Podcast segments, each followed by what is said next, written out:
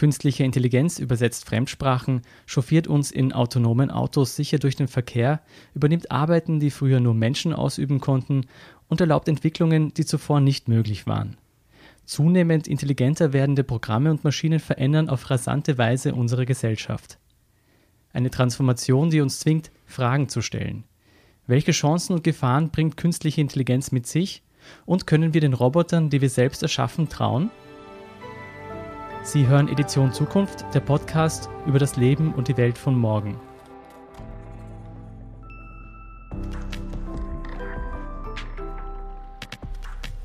Ich bin Scholt Wilhelm von der Standard und mir gegenüber sitzt eine Professorin, die sich in ihrer Arbeit mit genau diesen Fragen beschäftigt. Hallo Sabine Kössegi. Hallo.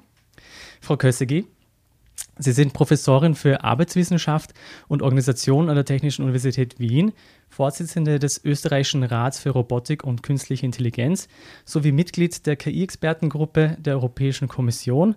Aktuell arbeiten Sie an einem Forschungsprojekt zu sozialer Robotik und das ist nur ein kleiner Auszug aus Ihrem umfangreichen Aufgabenfeld. Bitte verraten Sie uns gleich vorab Ihr Geheimnis. Welche künstliche Intelligenz hilft Ihnen durch den Alltag? Ja, das ist eine Frage, die ich mir auch manchmal stelle und wahrscheinlich ist es einfach der gesunde Menschenverstand und viel Support von vielen Menschen rundherum. Also es gibt noch Menschen, die Ihnen helfen. Genau. Schön zu hören. Ähm, Sie leiten unter anderem auch das Doktoratskolleg Trust in Robots, Vertrauen in Roboter, wenn ich das jetzt frei übersetzen darf. Meine eigentliche Einstiegsfrage für Sie lautet daher, Wieso sollten wir Robotern und im weiteren Sinne auch künstliche Intelligenz überhaupt trauen? Eine spannende Frage. Die ähm, Europäische Kommission hat ja auch eine Arbeitsgruppe eingerichtet zu Artificial Intelligence.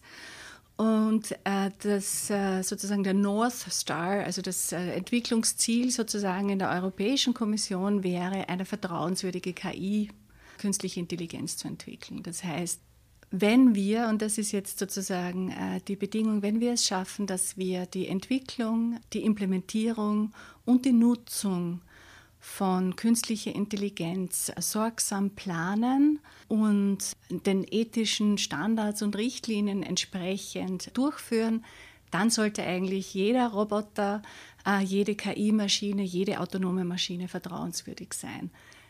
Das passiert aber nicht von selbst eben, das ist genau der, der springende Punkt sozusagen.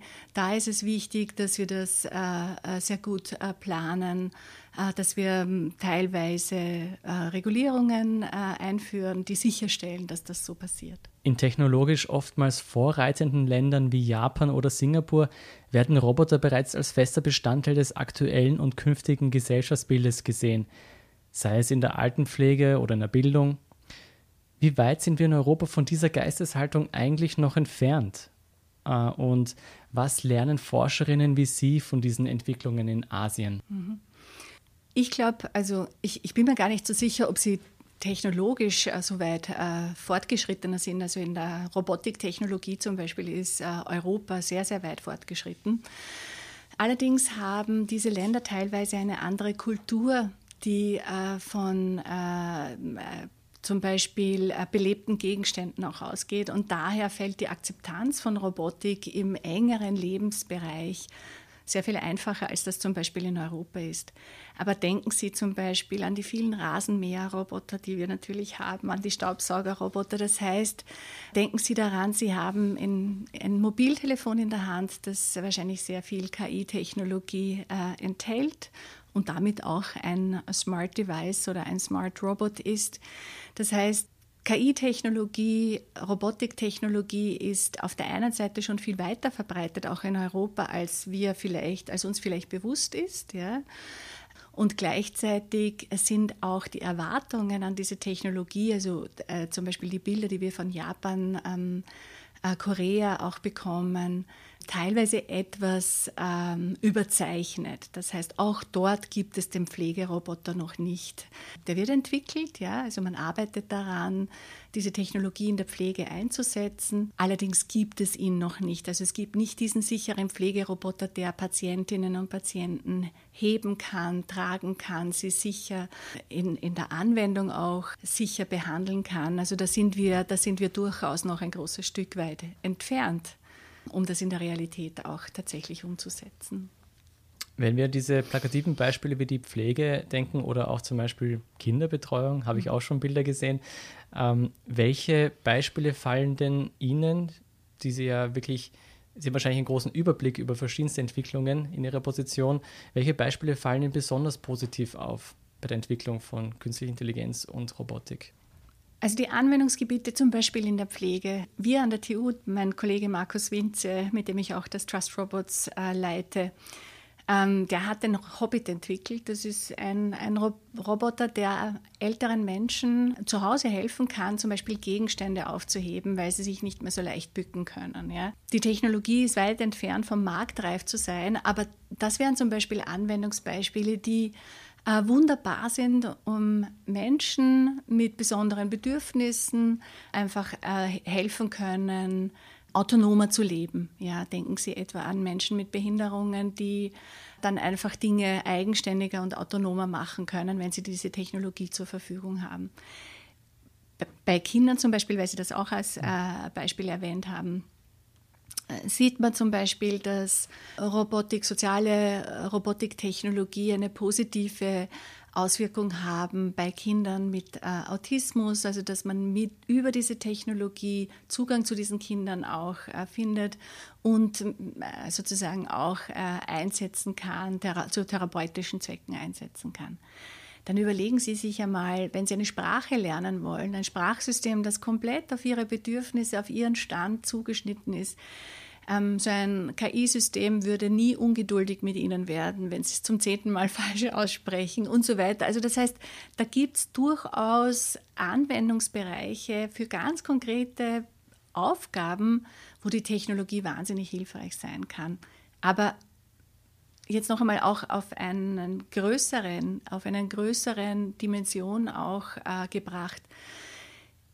Die Expertinnen und Experten ähm, äh, weltweit, die sich mit, Thema, mit, dem Thema KI beschäftigen, haben die Hoffnung, dass wir unsere großen Herausforderungen, die, die Sustainability Goals äh, sozusagen, also die großen Herausforderungen der Gesellschaft, den Hunger zu vermeiden, Frieden zu sichern, Gerechtigkeit, äh, Freiheit durchzusetzen für alle Menschen, dass man dies durchaus auch mit Unterstützung dieser Technologie tun kann. Also man könnte zu einer besseren Klimabilanz beitragen, indem wir in der Landwirtschaft zum Beispiel sehr viel effizienter Dinge einsetzen oder insgesamt sparsamer mit Ressourcen umgehen. Also das heißt, es gibt wirklich eine, eine Vielzahl an, an, an, an Beispielen, auch Medizindiagnostik zum Beispiel äh, würde besser werden, individualisierte Medizin, sehr passgenaue Medizin auf die Bedürfnisse des Einzelnen eingehend. All das sind Beispiele, wo man sagt, ja, da gibt es ein großes Potenzial in der Anwendung, sehr positive Anwendungsbeispiele. Wenn wir als Konsumenten an KI denken, kommen uns neben Sci-Fi-Fantasien rasch Beispiele in den Sinn wie selbstfahrende Autos oder persönliche Assistenten vom Schlager Siri oder Alexa. Über welche KI-Entwicklungen wird Ihrer Meinung nach nicht oder noch zu wenig gesprochen? die künftig einen großen Einfluss auf unser alltägliches Leben haben werden. Mhm. Ich glaube, die positiven Beispiele werden recht äh, viel und recht schnell und auch recht allgemein bemüht und das finde ich auch gut und wichtig, äh, um das Potenzial aufzuzeigen. Was ich glaube, was in der öffentlichen Berichterstattung zu kurz kommt, ist ein realistischer Blick auf den Stand der Technologie. Also da gibt es eine große Kluft zwischen Science Fiction und Science Fact. Ja. Und weil Sie es angesprochen haben, auch in Ihrem Intro, äh, das selbstfahrende Auto. Und wir werden in Zukunft mit einem selbstfahrenden Auto äh, auf unseren Straßen transportiert werden. Die Vorstellung, dass wir vielleicht wirklich auch schon in fünf oder zehn Jahren dann uns in einen Tesla oder wie auch immer dieses Auto dann reinsetzt und in Wien fahren können, und sicher transportiert werden, ist ganz weit hergeholt. Ja. Das heißt, es gibt zwar diese Autos, die theoretisch jetzt autonom fahren können, aber Die ganz großen Herausforderungen kommen auf uns zu, wenn man sich vorstellt, das breit in ein bestehendes Gesellschafts- und Infrastruktursystem implementieren zu wollen. Sie brauchen nämlich dazu zum Beispiel dann die Infrastruktur, Sie bräuchten 5G, Sie brauchen sozusagen die Ausstattung äh, aller Autos mit entsprechenden Assistenzsystemen, damit das auch tatsächlich sicher funktioniert. Und dann haben Sie immer noch den unberechenbaren Menschen äh, in der Gleichung, der vielleicht sich strategisch verhält äh, oder vielleicht ähm, ähm, besondere Bedürfnisse hat, in besonderen psychischen Zuständen ist und eben nicht planbar, berechenbar ähm, etc. ist. Und wenn man mit Expertinnen und Experten spricht, die sich äh, also vor allem auch damit diesen Implementierungsfragen auseinandersetzen, dann wird sehr schnell deutlich, dass man vielleicht, dass der Aufwand zu groß sein wird, zum Beispiel diese Technologie flächendeckend einzuführen. Und dass man vielleicht dann nur zum Beispiel spezifische Korridore entwickeln muss, wo autonome Fahrzeuge fahren. Diese Technologie ist aber dann vielleicht nicht mehr jedem zugänglich und dann kommen wir jetzt auf eine ganz wichtige Fragestellung, wollen wir das als Gesellschaft? Also wenn wir Ressourcen investieren in Infrastruktur, zum Beispiel in die Verbreitung der Technologie, wollen wir, dass jeder Mensch Zugang zu dieser Technologie hat und äh, es faire Zugangschancen gibt, gleiche Zugangschancen gibt? Oder laufen wir nicht Gefahr, wenn das äh, durch bestimmte Technologien nur ganz bestimmte Gruppierungen dann auch wieder profitieren können? Und das gilt es sozusagen als Gesellschaft zu vermeiden.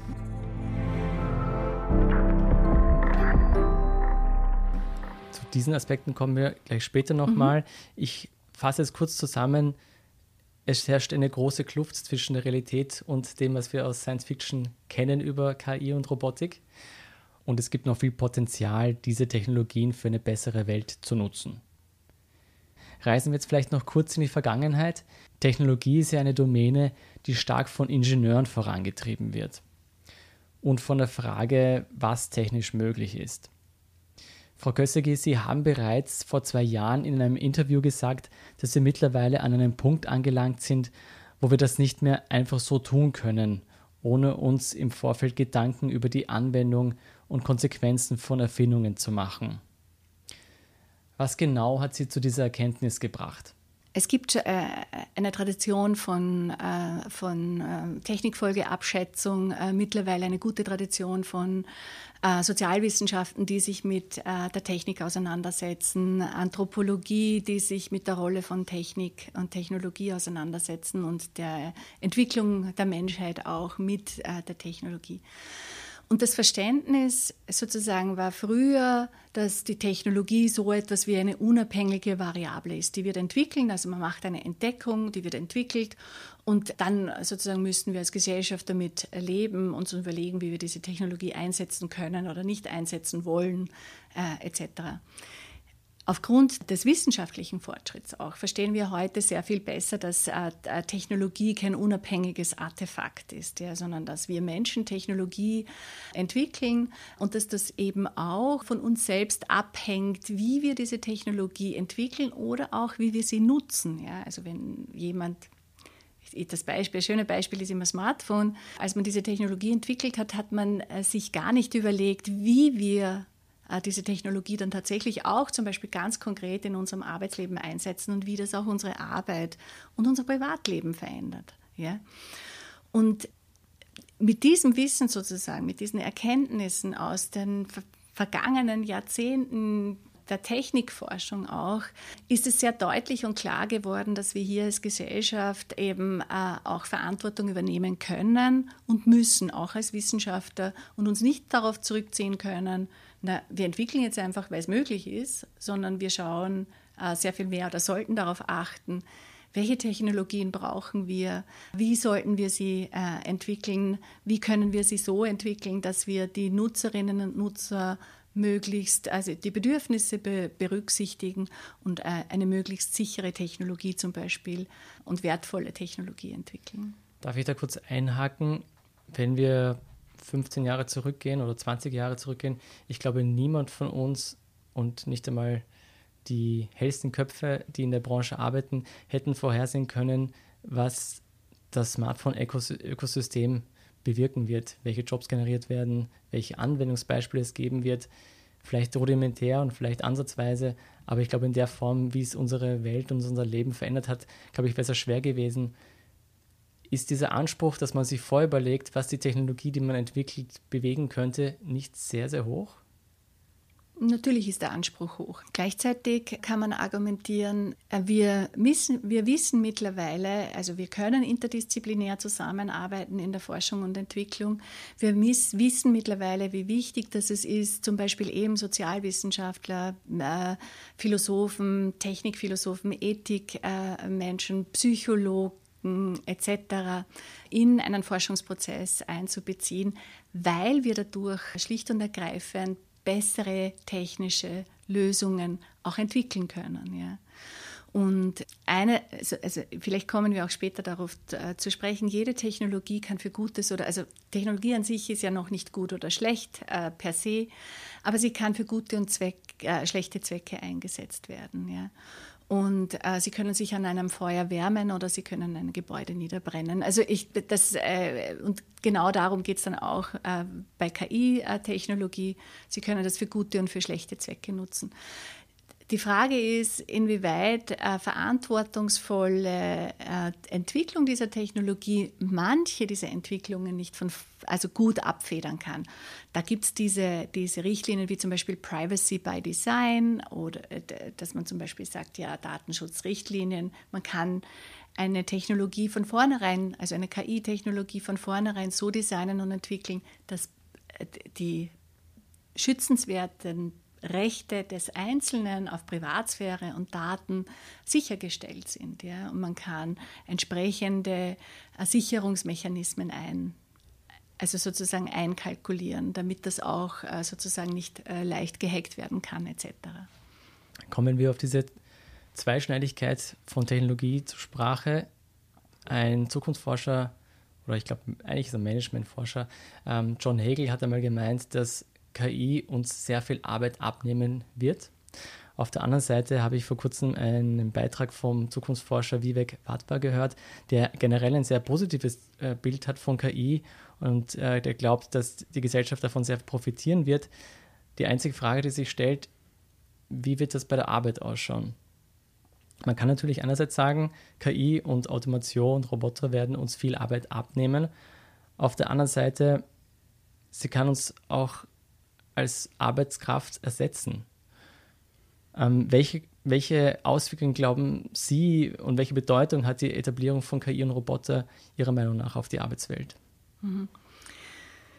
Also diese Debatte wird in der Öffentlichkeit sehr, sehr viel geführt. Also wir sozusagen nehmen uns die Roboter oder KI-Systeme unsere Jobs weg. Und es gibt ja eine Vielzahl von äh, Studien dazu, die sich ähm, manchmal mehr, also seriös und manchmal weniger seriös mit der Fragestellung auseinandersetzen. Aber so im Grunde genommen kommen die schon zur Erkenntnis, äh, es werden einige Jobs wegfallen und es kommen andere dazu. Das, äh, das heißt, und das ist auch eine Erfahrung, die hatten wir mit allen sozusagen industriellen Revolutionen. Also es hat Veränderungen in der Arbeitswelt gegeben und Arbeit an sich hat sich verändert verändert. Also das heißt, das ist eigentlich nicht so die spannende Debatte, die wir führen sollten. Darf ich da ganz kurz einhaken?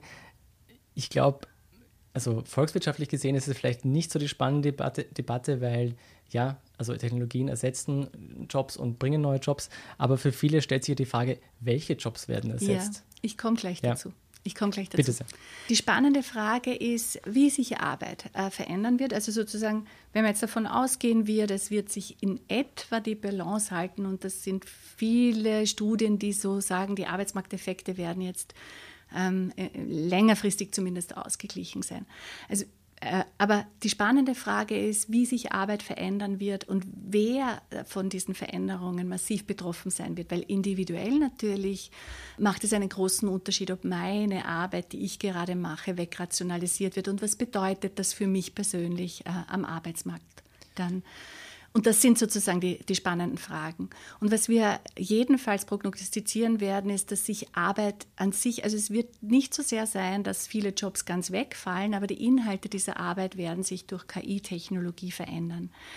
Also nur weil man zum Beispiel, äh, auch jetzt um ein Beispiel zu bringen, ähm, äh, Bankomaten eingeführt haben, haben nicht sofort alle Bankmitarbeiterinnen ihre Arbeit verloren, Mittlerweile längerfristig jetzt natürlich hat es da eine sehr große Umschichtung gegeben.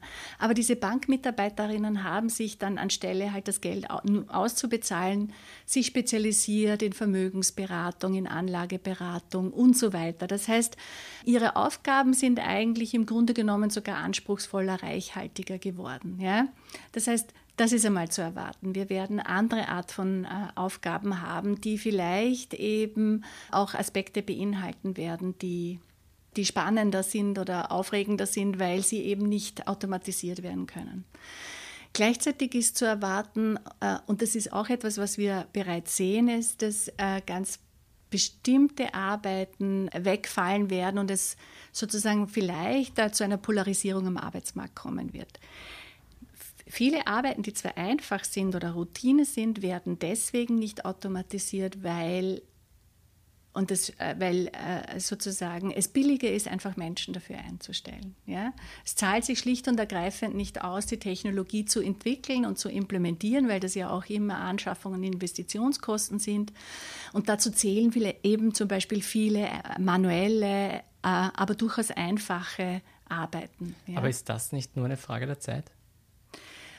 Schauen Sie, wir arbeiten in diesem Trust Robots Dissertanten Collect zum Beispiel mit der Fragestellung, wie kann, weil wir ein Living Lab haben äh, in, in der Bibliothek, wie kann ein Roboter in einer nicht, standardis in einer nicht standardisierten Umgebung sicher mit Menschen interagieren? Ja?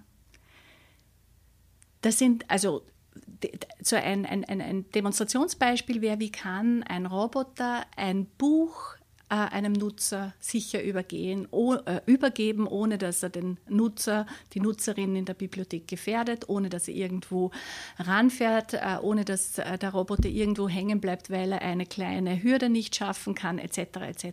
Das ist der Stand der Forschung. Ja? Wie können wir zum Beispiel gemeinsam Aufmerksamkeit auf ein Objekt erzeugen ja? mit einem Roboter? Das heißt, viele dieser Anwendungsbeispiele, die also sozusagen auch dann äh, physische Umsetzung brauchen, äh, sind tatsächlich noch sehr weit von einer Implementierung in einer nicht standardisierten Umwelt ein Problem. Bei reiner KI-Technologie, also nicht embodied, nicht physische Umsetzung, äh, ist es noch einmal was anderes. Aber sozusagen, was wir sehr realistisch wird es dann äh, sozusagen eine Spreizung am Arbeitsmarkt geben. Es wird weniger gut qualifizierte, qualifizierte, hochqualifizierte Jobs geben und dann wird es auf der anderen Seite eben auch eine Vielzahl an Jobs geben, diese ganzen Zulieferjobs zum Beispiel von Menschen, die dann äh, wenig äh, Qualifikation brauchen, aber auch äh, wenig Lohn dafür erhalten. Aber was ich zum Beispiel spannend finde, und das ist wirklich etwas, was, was, was man sich vor Augen führen soll. Es hat das äh, äh World Economic Forum 2016 einen Future of Job Report herausgebracht, also nicht der aktuelle 2018, sondern der 2016. Und da haben sie eine, eine Gegenüberstellung gemacht von Aufgaben, Jobs in den letzten zehn Jahren, die sozusagen, ob sie weniger geworden sind, gleich geblieben sind oder mehr geworden sind. Und zwar na, aufgrund von zwei Dimensionen. Also wie viel Mathewissen ist erforderlich und wie viel soziale Kompetenz ist erforderlich. So, und dann können Sie sich ausrechnen, wenig Mathewissen, wenig soziale Kompetenz, das sind die Jobs, die am meisten äh, sozusagen sich reduziert haben durch Automatisierung und durch Technologie. Die diskriminierende Variable, also die entscheidende Variable dafür, ob Jobs gleich geblieben sind oder sogar mehr geworden sind, ist nicht das Mathewissen, sondern die soziale Kompetenz.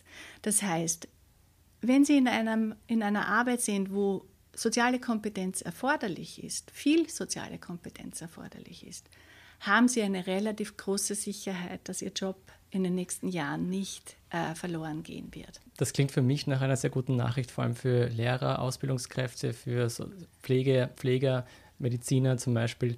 Also alles Jobs, wo Menschen mit Menschen interagieren. Und ich glaube, das wird ja auch schwer zu ersetzen sein. Ich glaube, Menschen wollen auch gerne mit Menschen interagieren. Genau, das ist auch eine Frage der Gesellschaft, eine Entscheidung äh, äh, der Gesellschaft. Und ich glaube, dass das Verständnis dahingehend hin muss und äh, dafür setzen sich auch ganz viele Expertinnen und Experten ein, Das Verständnis soll dahin gehen, dass äh, KI-Systeme unsere Arbeit erleichtern sollen, unsere eigenen äh, Möglichkeiten, also die Möglichkeiten der Menschen erweitern sollen, ja, aber nicht dahingehend entwickeln werden äh, sollen, dass man äh, Menschen ersetzt. Ja? Also in, in Aufgaben, die wir gerne machen, die uns Spaß machen, die Kreativität erfordern, etc.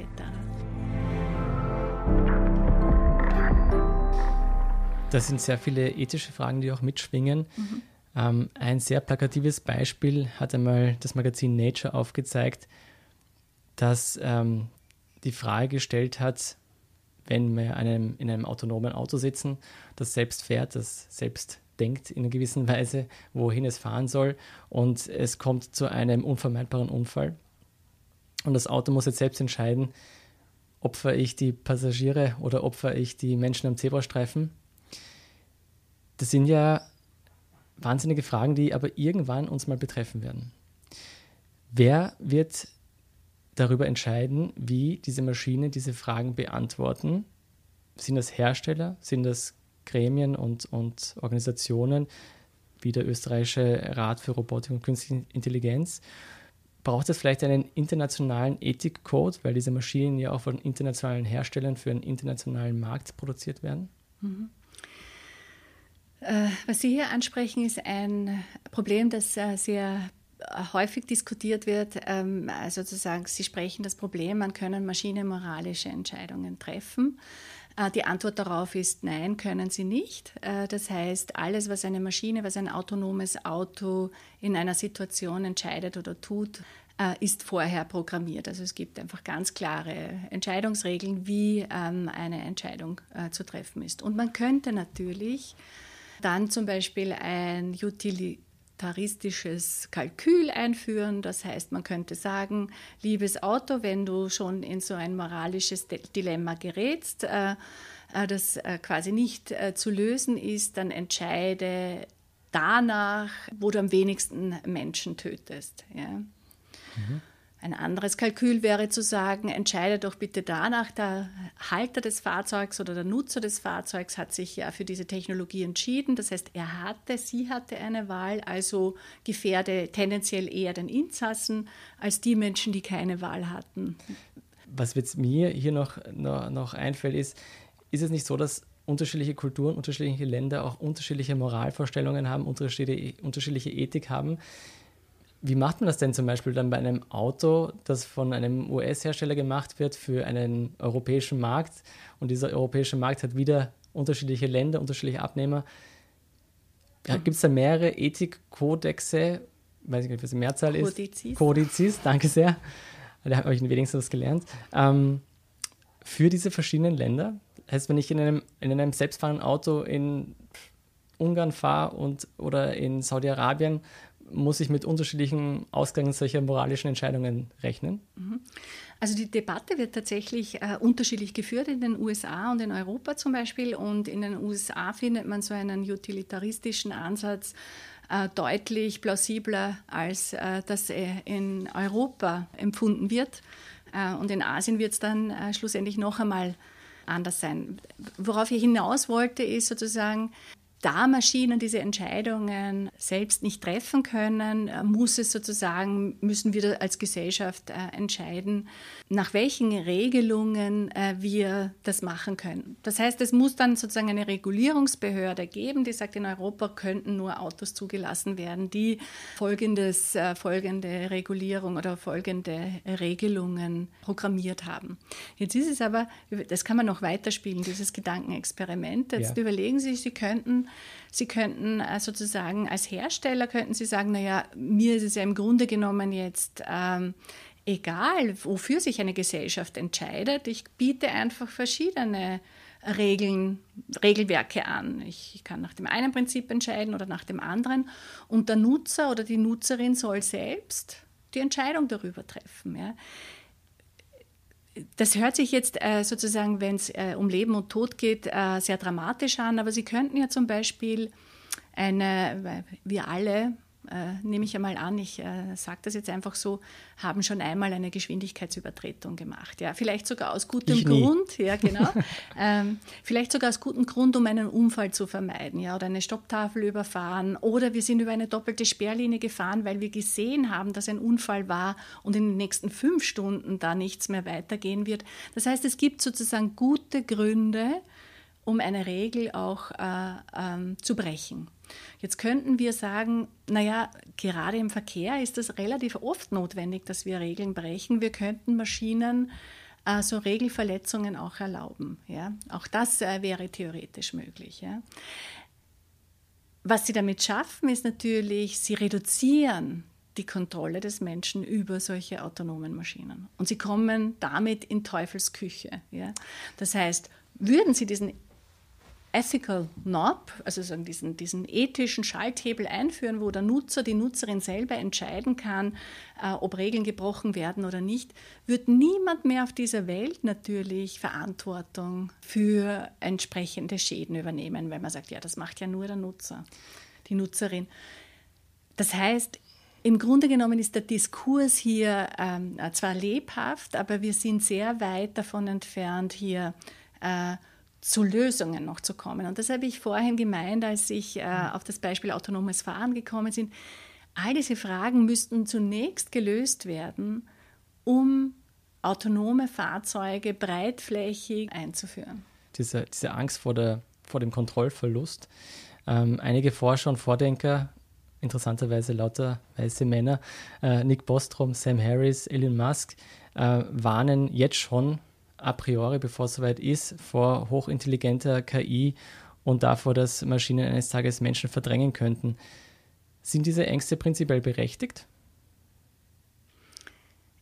Ich sage Ihnen was dazu. Wir haben ja, wir, wir haben die Ethikrichtlinien der Europäischen, äh, äh also dieser Arbeitsgruppe der Europäischen Kommission beschlossen und sie werden am 8. April der Öffentlichkeit vorgestellt. Und in dieser Diskussion zu den äh, Ethikrichtlinien gab es äh, sozusagen einen Abschnitt, wo man sich mit breiteren äh, gesellschaftlichen und langfristigen Konsequenzen der KI-Entwicklung äh, beschäftigt hat. Und es gab eine Gruppe von äh, äh, Expertinnen und Experten, die dazu gemeint haben, wir müssen auch rein aus dem Grund, weil das, die Menschen sich mit dieser Frage generelle künstliche Intelligenz beschäftigen und auch weil es eben bestimmte Wortmeldungen von Ray Kurzweil äh, und Elon Musk gibt, müssten wir uns dazu äh, eine Stellung beziehen. Und dann hat es eine Gruppe von KI-Expertinnen und Experten gegeben, die gesagt haben, wenn wir diese Themen ernsthaft in den Ethikrichtlinien aufgreifen, dann unterschreibe ich dieses äh, Dokument nicht mehr, weil es ist so weit hergeholt, äh, so nahe an Science Fiction, äh, dass ich mich als seriöse Wissenschaftlerin, Wissenschaftler damit äh, nicht äh, identifizieren kann.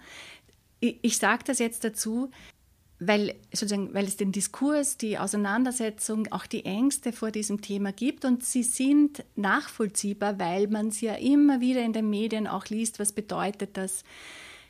Meines Wissens sind die Ängste, also sind die Ängste unbegründet. Wir sind so weit äh, von dieser Technologie, von dieser allgemeinen künstlichen Intelligenztechnologie entfernt, dass es wirklich rein spekulativ ist, heute darüber zu sprechen.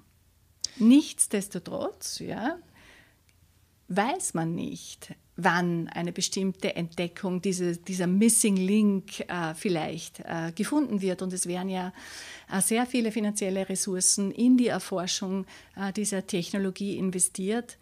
Ähm, dennoch äh, glaube ich, ähm, es ist nicht seriös davon zu sprechen, dass uns Maschinen bald kontrollieren werden. Die Gefahr, und das möchte ich jetzt trotzdem sagen, ist sehr viel eher, dass wir unausgereifte Technologien in unserer Gesellschaft einsetzen, die dann eben dennoch großen Schaden anrichten können. Ich glaube, wir müssen gar nicht an künstliche Intelligenz denken, wenn wir daran denken, was Sie jetzt gerade gesagt haben. Ich glaube, Facebook und soziale Netzwerke haben gezeigt, dass Technologie sehr viel schneller entwickelt wird und auf den Markt kommt, als die Politik oder die Gesellschaft überhaupt bereit ist, darüber nachzudenken und die Konsequenzen nachzudenken und die Rahmenbedingungen dafür zu schaffen. Und ehrlich gesagt macht mir genau das ein bisschen Angst, wo ich das Gefühl habe, was Sie jetzt gerade gesagt haben, es werden Technologien auf den Markt geworfen, die wir nicht zu Ende gedacht haben. Ähm, haben Sie das Gefühl, nachdem Sie jetzt äh, in diesen Gruppen sind, die, die diese Rahmenbedingungen auch in gewisser Weise konzipieren und konzipieren sollen, ähm, haben Sie das Gefühl, dass beim Thema KI und Robotik die Politik und die Entscheider weiter sind als damals bei sozialen Netzwerken?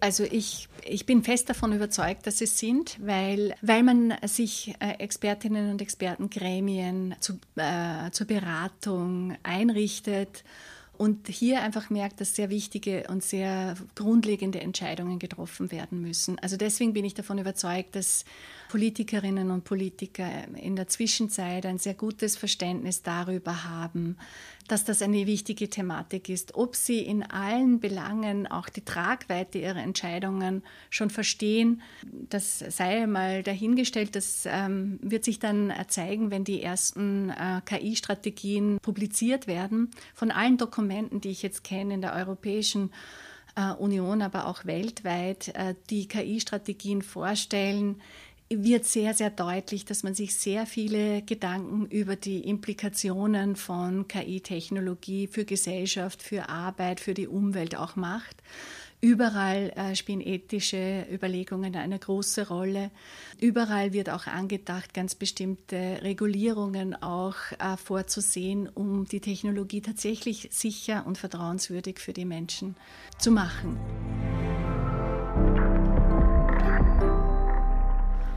Das, das klingt für mich äh, sehr positiv und äh, beruhigt mich ein bisschen. Also deswegen werde ich Sie nicht mit meiner Matrix-Frage äh, gängeln. Ähm, aber Sie arbeiten an einem Projekt zur sozialer Robotik. Mich hat das an einen Film erinnert, jetzt kommt es doch, Ex Machina, wo eine Maschine äh, ähm, ihrem, wie soll ich sagen, menschlichen Ziehvater, der psychopathische äh, Anleihen hat, entflieht und ähm, dabei einen anderen Menschen ähm, täuscht. Wie oder was sollten ähm, menschliche Entwickler ihren Maschinenkindern unter Anführungszeichen anerziehen, damit sie eines Tages nicht ähm, von diesen Maschinen erschlagen, getäuscht, belogen werden? Gibt es da in der Ausbildung, ähm, gerade wenn es um KI geht, gibt es ein riesen Forschungsfeld, es ist ein riesen Boom um diese Ausbildungsplätze, wird in den Ausbildungsbereichen genau diese Frage ethische KI, ethische Entwicklung, wird das alles schon berücksichtigt?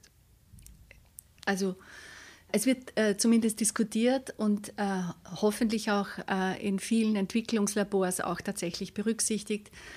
Um zu Ihrer Frage zu kommen, was aus meiner Sicht notwendig ist, äh, ist, dass eine KI absolut transparent ist. Wir sprechen von diesem äh, Begriff Explainable AI. Also das heißt, eine Maschine muss immer offenlegen, dass sie eine Maschine ist. Ja, also das heißt, es, ein Mensch soll nie in eine Situation kommen, dass er mit einer Maschine interagiert und nicht weiß, dass es eine Maschine ist. Das heißt, es soll, eine Maschine soll auch nie vortäuschen, ein Mensch zu sein, ja, sondern immer sehr klar signalisieren, ich bin eine Maschine, es soll sehr klar über ihren Status äh, ähm, Bescheid geben, was die Maschine kann und was nicht, um die Erwartungen auch entsprechend zu realistisch zu gestalten. Sie soll, eine Maschine soll eigentlich auch immer ankündigen, warum sie etwas tut und was sie tut, damit sie für den Menschen verständlich ist und sicher ist in der Interaktion.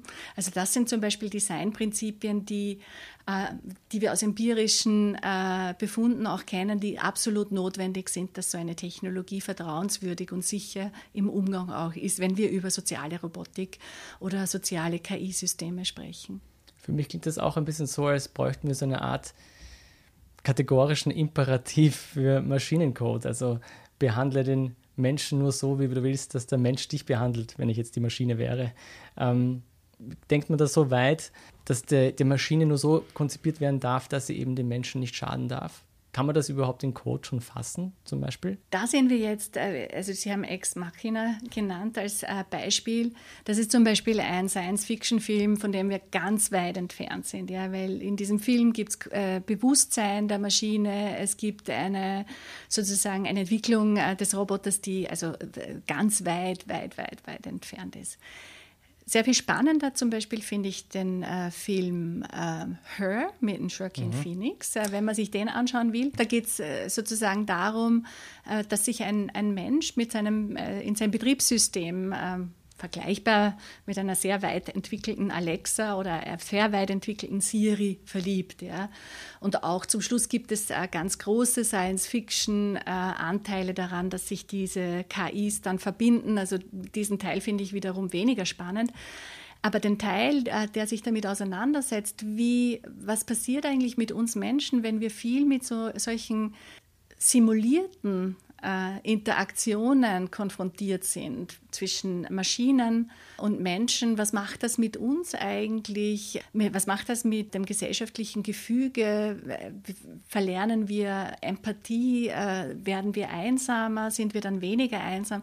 Das sind zum Beispiel sehr spannende Fragen, die in diesem Film thematisiert werden. Und ich denke, das sind Aspekte, die man äh, in der Forschung einfach noch äh, viel zu wenig auch berücksichtigt hat. Und da, darüber es ein, bedarf es einfach noch sehr viel mehr Erkenntnis. Was heißt denn das äh, für uns? Das erinnert mich an, auch an Haustierbesitzer, die ihren Haustieren alle möglichen menschliche Eigenschaften zuschreiben, wo wir gar nicht wissen, ob das wirklich so funktioniert oder so sein kann. Ähm, das heißt, der Mensch alleine schon das Problem, dass er in die Maschine mehr interpretiert, als sie vielleicht ist und dadurch eine Beziehung aufbaut, die vielleicht einseitig ist und schädlich sein könnte? Genau. Also was wir schon, was wir ja wissen schon äh, seit Heider und Simmel, der gezeigt hat äh, in den 40er Jahren, dass man einfache Quadrate und Dreiecke und Kreise, die sich auf einem Bildschirm bewegen, dass man äh, diesen geometrischen Gegenständen eine vermenschlichte Geschichte zuschreibt, ja, das, das äh, ist sozusagen keine neue Erkenntnis. Und äh, ich habe es auch einmal erwähnt, äh, viele Menschen reden mit, ihrem, mit ihren Autos. Ich kenne ganz viele Kolleginnen und Kollegen, die äh, ihrem Computer einen Namen geben und äh, ihren Computer am Morgen persönlich begrüßen und tatsächlich auch fragen, wie geht's dir heute? Meine Kinder spielen mit Siri und stellen ihr allerlei Fragen und äh, sozusagen das ist etwas, was, was wir tun und ich, ein Dissertant von mir zum Beispiel arbeitet an dieser Fragestellung, ähm, in seiner Dissertation braucht es eine neue ontologische Kategorie. Also wenn man sich, wenn man sich versteht, also wir haben Menschen, wir haben äh, unbelebte Dinge auf der anderen Seite, dann gibt es Tiere, ja, äh, die einen eigenen ontologischen Status haben, sozusagen eine eigene Kategorie haben. Äh, und die Frage ist, braucht es für belebte Dinge wie Maschinen, wie Roboter, bräuchte es da auch eine neue Kategorie, sozusagen, dass wir in einer differenzierten Form die Interaktion mit diesen Maschinen einordnen können und welche Konsequenzen hätte das auch und wie müsste so eine Differenzierung auch aussehen. Das sind hochphilosophische Fragestellungen, äh, sozialwissenschaftliche Fragestellungen, anthropologische Fragestellungen natürlich auch, die eine, äh, eine, eine äh, natürlich auch eine Relevanz dann haben für die Entwicklung solcher Maschinen. Es klingt auch so, als hätte Ihre, Ihr Kollege Ex Machina gesehen. ähm, letzte Frage. Ich weiß, Sie sind kein Fan von Prognosen, vor allem von Prognosen in die ferne Zukunft. Aber wenn wir uns jetzt all diese Technologien anschauen, die wir jetzt besprochen haben, wie wünschen Sie sich denn, dass unsere Gesellschaft in 20 Jahren aussieht und die Roboter, mit denen wir zusammenleben werden? Ich wünsche mir, dass wir in einer Situation bleiben, wo Menschen immer und überall volle Kontrolle über ihr eigenes Leben und über die äh, technischen Tools, die sie haben, äh, die sie nutzen, sie immer in voller Kontrolle über diese Dinge sind, dass sie freiwillig entscheiden, welche äh, Tools sie nutzen wollen und welche nicht. Und dann wünsche ich mir aber, dass wir zum Beispiel, wenn wir jetzt wieder auf Arbeit gehen, dass wir, wenn Sie sich überlegen, Jobs in Bergwerken, die zum Beispiel unter Tag sind, gefährlich sind, ähm, schwierig sind, sehr belastbar sind für Menschen. Ja. Ich wünsche mir, dass wir, dass wir, dass wir solche Arbeiten einfach äh, automatisieren und Maschinen überlassen können. Das wäre ein Wunsch, damit die Menschen äh, die ganz viel Erfahrungswissen haben, äh, ähm, ganz viel, zu viel mehr fähig sind, dass die äh, dann eigentlich Arbeiten machen können, die ähm, bedeutungsvoll sind, die sie ausfüllen. Also ich, äh, die Menschen, die im Bergwerk arbeiten und schuften, haben äh, viel Erfahrung vermutlich äh, in ganz vielen Dingen, die Maschinen nie ähm, äh, gewinnen können. Ja. Das heißt, sie können sinnvoll eingesetzt werden, aber eben nicht mehr in dieser schwierigen Form von Arbeit. Also das wäre es. Und ich, was ich mir auch wünsche, ist, dass wir Technologien entwickeln, die uns dabei unterstützen. Und das ist ja ein ganz großes aktuelles Thema, äh, unseren Planeten zu sichern und für unsere Kinder und alle zukünftigen Generationen erhalten, weil wir sorgsamer mit den Ressourcen umgehen.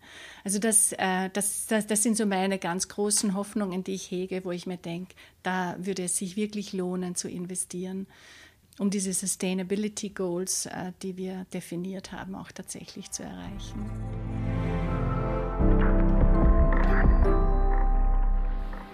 Frau Professor Kössege, ich sage herzlichen Dank für das Gespräch und auch dafür, dass Sie daran arbeiten, dass mich der Haushaltsroboter irgendwann mal nicht erschlagen wird und dass Technologie vielleicht für einen besseren Planeten, einen gesünderen Planeten sorgen wird. Ich glaube, es ist ganz wichtig, wie wir gehört haben, dass wir jetzt schon die Weichen stellen, dass wir jetzt schon diese Fragen stellen, dass wir jetzt schon daran arbeiten, an Ethik auch ein herzliches Dankeschön an all unsere Hörer und Hörerinnen. Schreiben Sie uns im Forum auf der Standard.at oder per E-Mail an edition.zukunft.derstandard.at, wie Sie über, künftige, über das künftige Zusammenleben mit intelligenten Maschinen denken. Sehen Sie diese Entwicklungen positiv oder machen Sie sich Sorgen? Teilen Sie Ihre Gedanken mit uns. Die nächste Folge Edition Zukunft erscheint in zwei Wochen.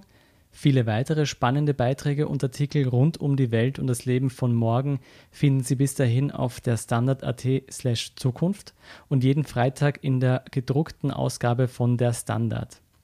Bis dahin alles Gute und bis bald.